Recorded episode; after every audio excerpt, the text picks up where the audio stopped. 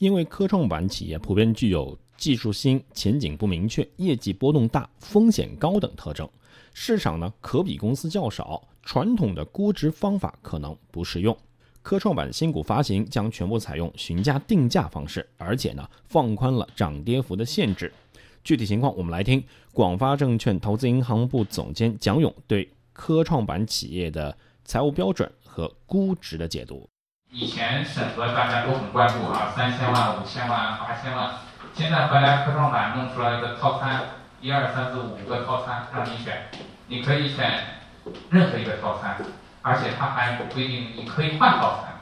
我我先选了一个第一个套餐，我审着审着发现一个套餐我够不上了，我可以换个第三个套餐，这个是允许的。但当然你你要讲清楚道理，为什么要换套餐？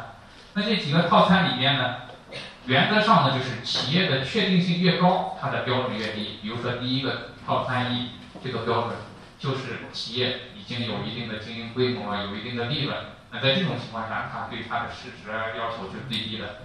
最后这个第五个套餐什么都没有的情况下，我只要一个市值，那这种情况下市值就会比较高。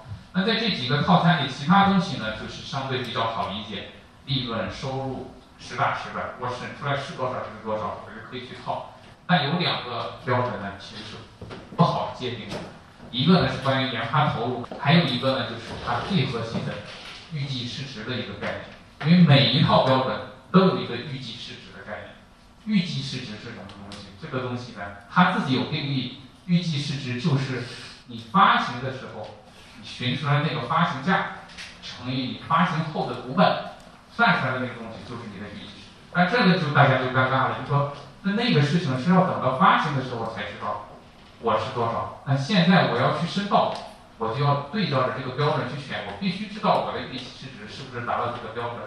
就绕回到现在，这个呢，我觉得是对很多企业最纠结的一个点。也就说，这个预计市值，比如说十个亿这个标准，我自己觉得我有十个亿，是不是我就可以去了？那这个十个亿谁来定义的？是是企业觉得可以呀，还是券商觉得可以，还是怎么样？其实呢，从这个点上呢，科创板呢，包括上交所，它不会给你定义。你说你值十个亿。他不会说，我觉得你不值十个亿，你先把材料收回去，我不收。这个他没有这个权利，这个权利确实是在券商和企业的手上。就说我这个预计市值，我自己觉得我有，我就可以去定。这里边的这个标准，我们理解呢，最终你的预计市值十个亿，你很难会看到最终这个企业上市的时候发行市值刚好十个亿或者十个亿多一点。如果出现这种情况，交易所明确跟券商说了是要问责的。就是你找来的这些企业就踩着我的线，属于可过可不过的一种情况。你发最后没发到十个亿，你发行失败，发行失败当然你要承担你的失败的风险，交易所还是要问责，说明你选的那个企业没达到标准。你当时告诉我它能值十个亿，我给你审了半天，最后你不止十个亿，那就浪费我的审核资源。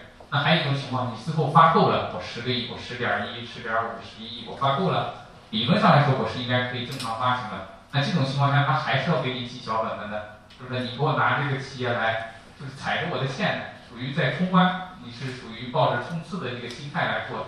所以呢，最终从目前审核或者申报的企业来说，它肯定是要明显高于这个标准。比如说我这里，比如说我选第一套标准，它起码它自己的可能按照正常的市场目前现阶段的估值，它肯定是远远超过十个亿。就是我我们现在比如说把握，基本上要到十五个亿左右，觉得会比较稳妥。因为你选的这个标准，比如说我现在就一个三千万左右利润的一个企业，我也是比较传统的企业，我是觉得我市场上有同行业企业就估值三十倍了，那我三千万三十倍差不多可以冲一下，这个肯定目前这一类企业，我觉得先先放一放，肯定是这交易所包括各个方面是比较不鼓励的。那最核心的，我我的理解还是预计市值的概念，因为这个东西没有没有标准，你觉得值多少，你只要找出你的道理。理论上都行，